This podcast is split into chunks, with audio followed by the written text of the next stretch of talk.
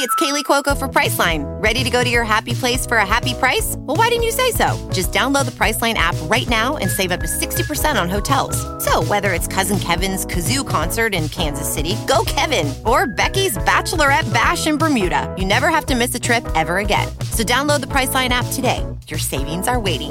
Go to your happy place for a happy price.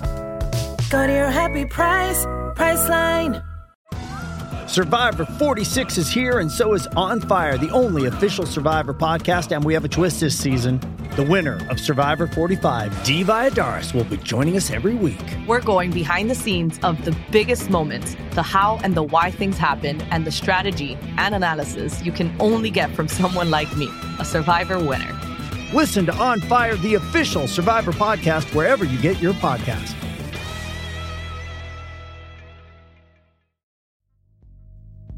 Esta semana fuera de series está patrocinado por Frankie Drake Mysteries. Estamos en Toronto en los años 20. A las mujeres se les acaba de reconocer el derecho al voto y en general hay un nuevo clima de libertad para ellas. Así que Frankie abre la primera agencia de detectives femenina en la que investiga los casos que la policía no es capaz de resolver. Frankie Drake es una mujer adelantada a su tiempo, intrépida y adicta a la adrenalina. Cosmo regresa a la época dorada del crimen con esta nueva producción, que trae en exclusiva a España desde el próximo domingo 8 de abril a las 10 de la noche. Posteriormente podrás ver un nuevo episodio todos los domingos a la misma hora. Que disfrutes del programa.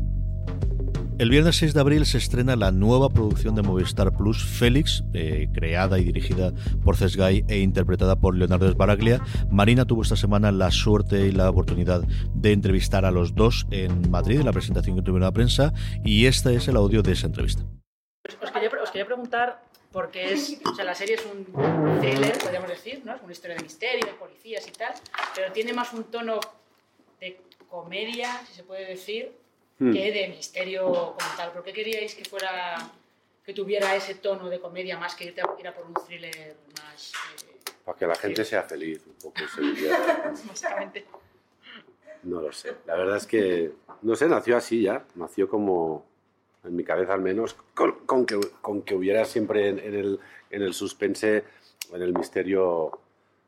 Yo le contaba a Leo que eh, era muy fan de las películas que hacía, de algunas películas de Hitchcock y de esos personajes que tenía así siempre perdidos por ahí en problemas, ¿no?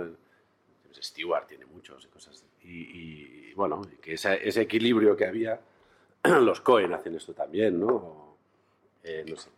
El humor era importante, entonces ya la concebí toda así, o sea, de no perder nunca ese... Es más divertido, me, me he divertido escribiendo personajes como el de Pedro Casablanc, por ejemplo, el de Pera, y luego, pues, pobre él está ahí metido ahí en medio del... Se habla de los Cohen, es un poco fargón. Bueno, como, bueno, hoy todo el día me está hablando del Quijote, digo, ¿pero por qué?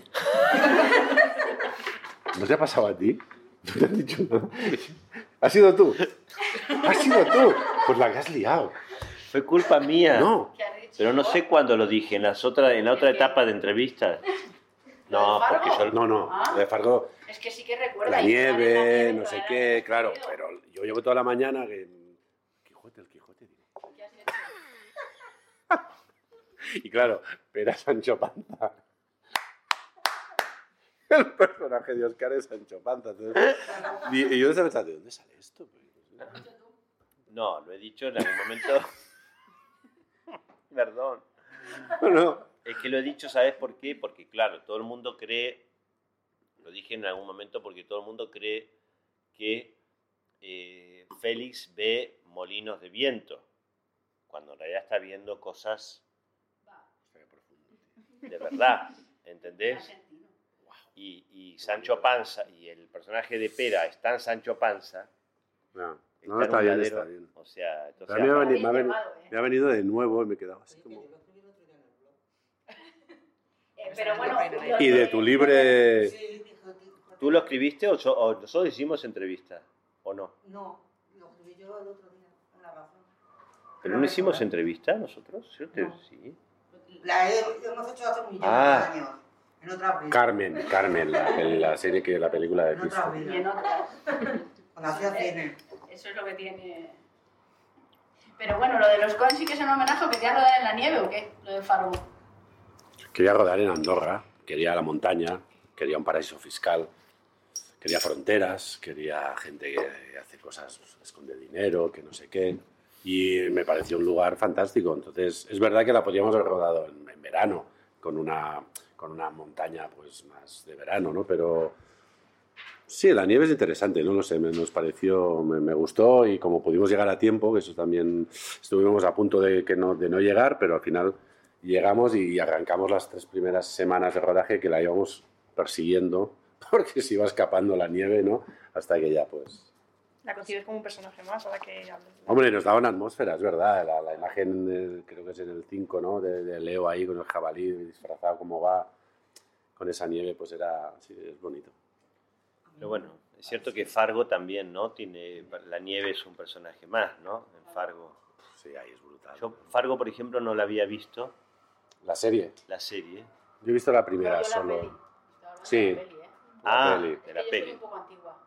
La peli yo sí la, la había Sí, visto. pero tiene esa comicidad también. ¿no? Pero la serie me parece que, que- que tiene mucho de esta también, porque yo no la había visto, ¿eh? la vi ahora el domingo, como me enfermé, tuve todo el domingo, vi toda la Fargo. primera temporada de Fargo. Pero, pero luego cambia, luego hacen como otra cosa. no sé. y, y me parece que, que- que está bueno, porque tiene como esa distancia, ese humor, ¿no? Esos personajes que... El personaje del principal de, de la primera temporada de Fargo tipo, es, Es un, es un, desgraciado. es un desgraciado. Es un Como la poco- película, ¿no? Es un poco Félix la también. la la Ya. La parece Pero bueno, pero tiene como algo de distanciamiento, de humor, como tiene, como tiene Sí. Félix, ¿no? A mí lo que me gusta mucho de, su personaje es que yo creo que es uno de los personajes, no me interpretes mal, más naive que has interpretado en toda tu carrera.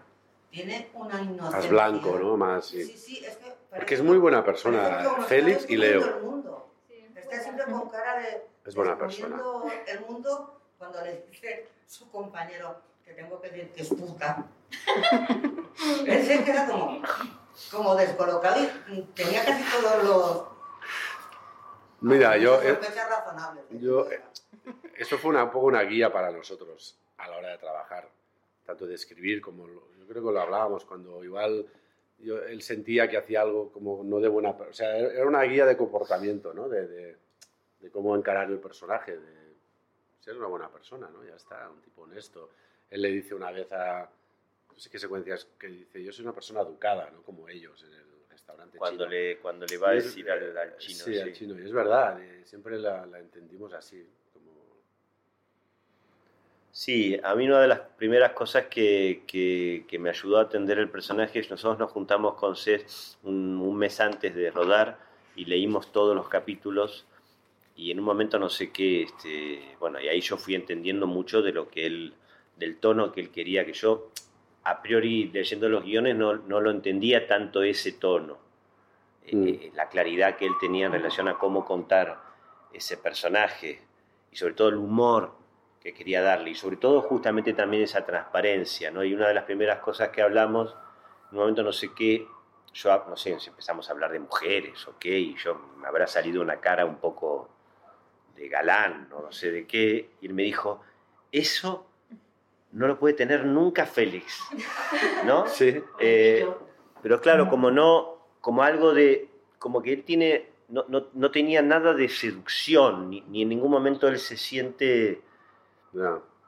eh, lindo, ¿no? Como, o, o- o- o No, porque que es tan puede- falso, es un personaje que es tan falso desde el primer minuto, ¿no? Está como en falso y disimulando. En falso, claro. Disimulas mucho todo el rato, te haces pasar por ya en el burdelo, Claro. en todos lados. Y, y además otra guía que también a mí me ayudó mucho hablando de como de guías fue la idea de, de estar todo el tiempo in- un poco incómodo, ¿no? Como un poco corrido de como si estuviera todo el tiempo resbalándose el personaje. Como si y otra cosa que me dijo Cés también cuando empezamos a trabajar, mira el viento. Cuando empezamos a trabajar fue eh, estaría bueno hacer cosas en catalán, me dijo. Porque cuando hablas en catalán se te pone una cara de, de- de- de imbécil, ¿no? Pero al final no lo hicimos. no, entonces, sí, pero me pareció... Ensayamos con eso. Me pareció una buena referencia, ¿no? Como pensar, como, viste, cuando uno habla otro idioma, o hablar inglés. Sí, que no domina, que no domina. Como, no, viste, como un islandés hablando en alemán, ¿no? Como, como, como que él todo el tiempo está hablando en castellano, pero que no lo están entendiendo, como, ¿no? Entonces, eso también fue como una buena referencia. Entonces, estar todo el tiempo como, como pisando y además Sí, con, con un ridículo personal, ¿no? Como yo todo el tiempo, yo a mí mismo, me ponía en situaciones de ridículo. Como si, no sé, como, como que todo el tiempo, pero no como actor, como si tuviese que yo estar incómodo conmigo mismo. Y esto fue muy importante también para el personaje y, y para la propia vida. Son, son ojo, ¿eh? Se los recomiendo. Son experiencias. son experiencias. Digo, claro, porque uno. Sí, porque te vas de ti, ¿no? Te vas a otro lugar. Intuitivamente, uno todo el tiempo tiene ese instinto de supervivencia, ¿no? De pararse en lugares y de estar cómodo, ¿no? De, uno todo el tiempo se quiere poner en lugares cómodos en la vida, ¿no? Te querés poner en lugar, ¿no? Si no, si no te gusta ser mirado, te pones en lugar donde no te vea nadie, ¿no? Si te gusta ser mirado, te pones en el frente. Y- Y cuando lo cambias se mueve. y el ejercicio justamente interesante es todo el tiempo ponerse en un lugar donde no te pondrías. Actoralmente, el actor eso lo tiene que hacer siempre. El actor lo tiene que hacer siempre. Siempre tiene que moverse, ponerse, no, si sos el caballo, ser la torre. Si eras la torre, ser el peón, ¿no? Digo, si te creías que eras el rey, no, sos el peón, ¿no? Todo el tiempo, el actor lo tiene que hacer siempre todo el tiempo tenés que estar moviéndote desde tu, de tu punto de vista, de tu lugar y el lugar donde estás cómodo y donde, donde sabes que te moves bien. Bueno, cu- cu- cuando eres un personaje que la gente te trata como si fueras idiota, porque es lo que le dicen todo el rato. Está, pues no sé, será que no te ha querido tal, será que pasa de ti, será que. claro. será- o no, o te dicen cosas, pero tú haces ver que sabes lo que te están diciendo o no. Bueno, la comicidad también, en ese Viene de sentido, viene de, de ese absurdo, ¿no? De, de pez fuera del agua. Esta semana fuera de series está patrocinado por Frankie Drake Mysteries. Estamos en Toronto en los años 20. A las mujeres se les acaba de reconocer el derecho al voto y en general hay un nuevo clima de libertad para ellas. Así que Frankie abre la primera agencia de detectives femenina en la que investiga los casos que la policía no es capaz de resolver. Frankie Drake es una mujer adelantada a su tiempo, intrépida y adicta a la adrenalina. Detective privada, me llamo Frankie Drake. 1920. ¿Chantaje? ¿Apuestas? Gangsters. Crimen. No estás muerta de milagro. Jazz. El ocio te deja en manos del diablo. Una nueva era. Cuando eres tu propia jefa, puedes hacer lo que te apetezca. Una nueva clase de detectives. ¿Detectives privados, Drake? Trabajáis juntas. Sois un equipo. La unión hace la fuerza. Acepto el caso. Frankie. Solo quiero encontrar al ladrón. Trudy. Tal vez sea el asesino. Mary. Yo no sé nada. Flo. Los asesinos no son muy creativos. Su mayor aliado es su instinto femenino. Desafiar a la lógica es un buen instinto. ¿Qué tal estoy? Sosilla. Perfecto. Ellas están preparadas para todo. Chicas, tened los ojos bien abiertos. Pero, ¿está el mundo preparado para ellas? Y encima llevas moto. Los tiempos cambian. Frankie Drake Mysteries. Estreno el domingo 8 de abril en Cosmopolitan. Ya sabéis, estreno el próximo domingo 8 de abril a las 10 de la noche. Posteriormente podrás ver un nuevo episodio todos los domingos a la misma hora en Cosmo. Lo del francés era justamente ahí, bueno, con el francés justamente había una... eh, ahí estaba literalmente, eh, claramente eso, porque aparte el personaje, yo tuve que practicar mucho, ¿eh? Para hablar. No, pero lo hablabas bastante como Félix. Sí, O sea, no, que no sabías ni demasiado mucho ni demasiado poco, ¿no? O sea, Claro. era, tuviste una relación bastante... sí, sí, pero lo tuve que practicar, igual las líneas. Claro. Sí. Sí, sí, sí, sí. Y de pronto eso, como... o, ¿no? Como quedarme... ¿no? sí, sí, Como- cuando hablas un idioma le, le, le, le, le. y tienes que interpretar es...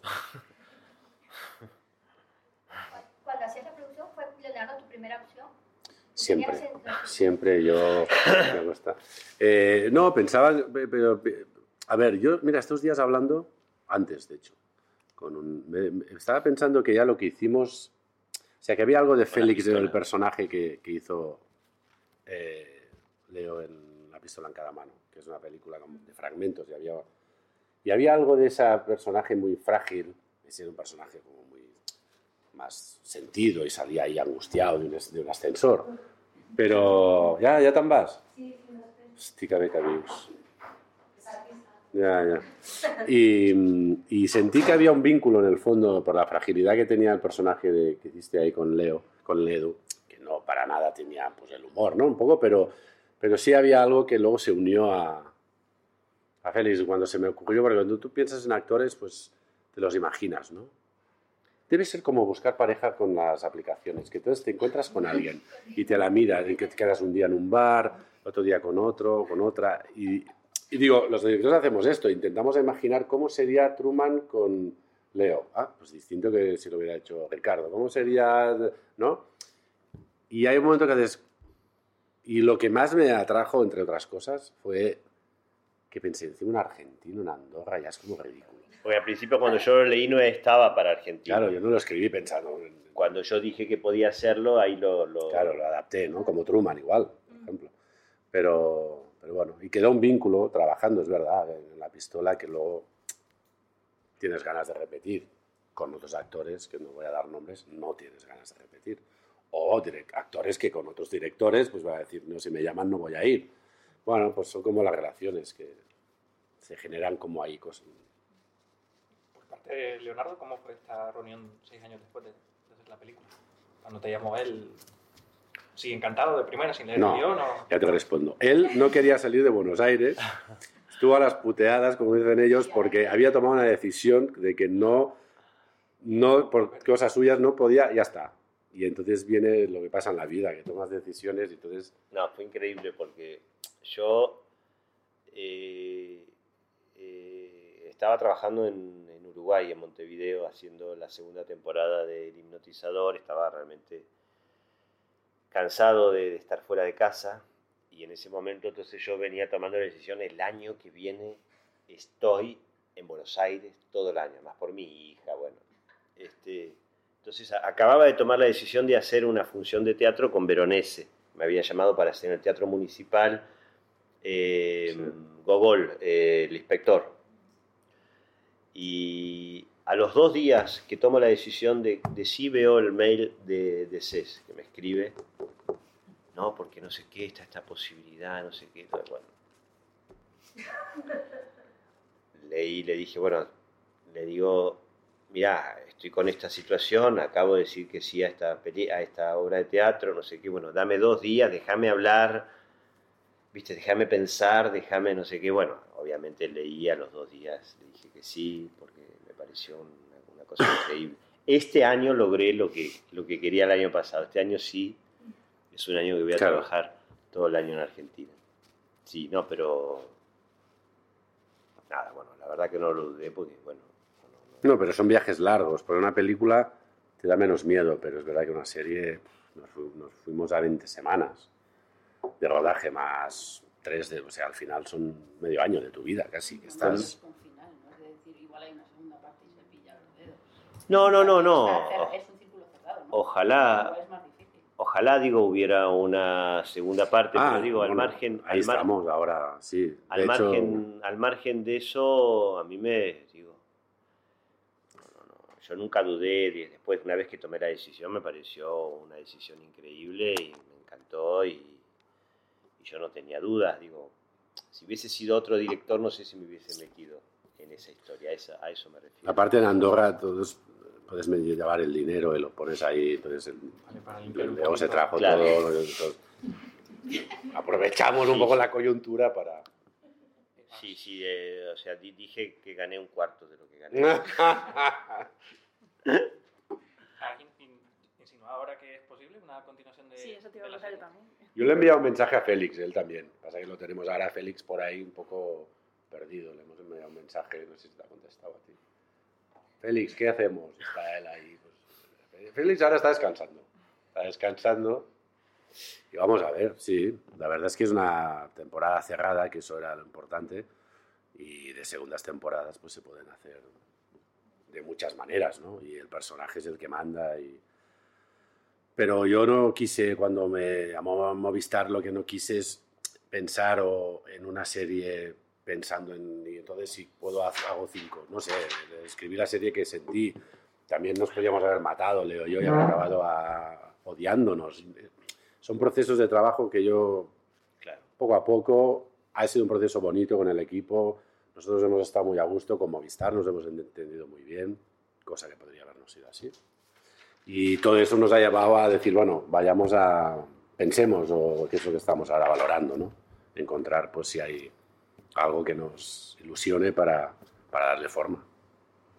Y bueno, ya que era una temporada con final cerrado, conocías desde el primer momento todos los detalles de Félix para construir el personaje. Y sobre todo dime qué es lo que más te ha llamado la atención, porque es un personaje muy peculiar, la verdad. Yo creo que eso, lo, lo, para mí lo más difícil fue encontrarle el tono al personaje, ¿no? Eh, encontrarle lo que hablábamos un poco al principio. Yo creo que yo intuitivamente o siempre nosotros en general hacíamos tres, tres tomas, al sumo cuatro tomas. Mm. La primera toma era la toma que de pronto a mí más fácil me salía, o sea, la primera toma que yo tenía más cerca, lo más, no sé, lo más realista, si querés, entre comillas, lo más... La segunda toma él me decía, no, vamos a Buster Keaton, ¿no? Como vamos mm. a...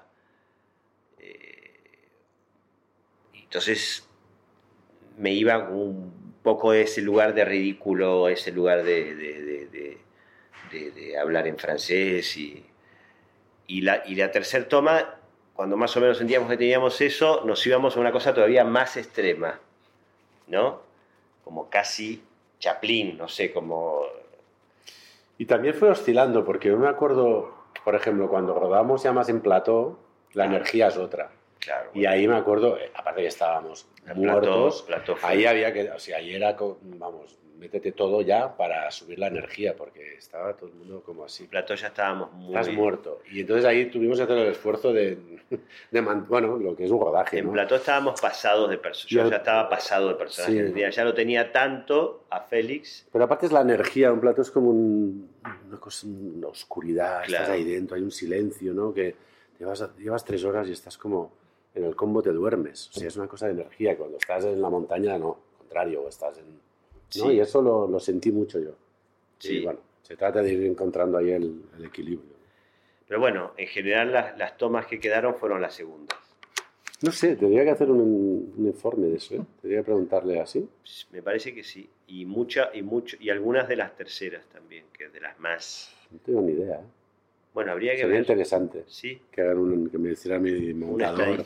Oye, ¿cómo así? Claro, porque él sabe, ellos pueden saber. Pero, pero lo más interesante fue eso, ¿no? Como ir encontrando, que al principio me costaba mucho y me sentía muy perdido. Y, y estaba bueno.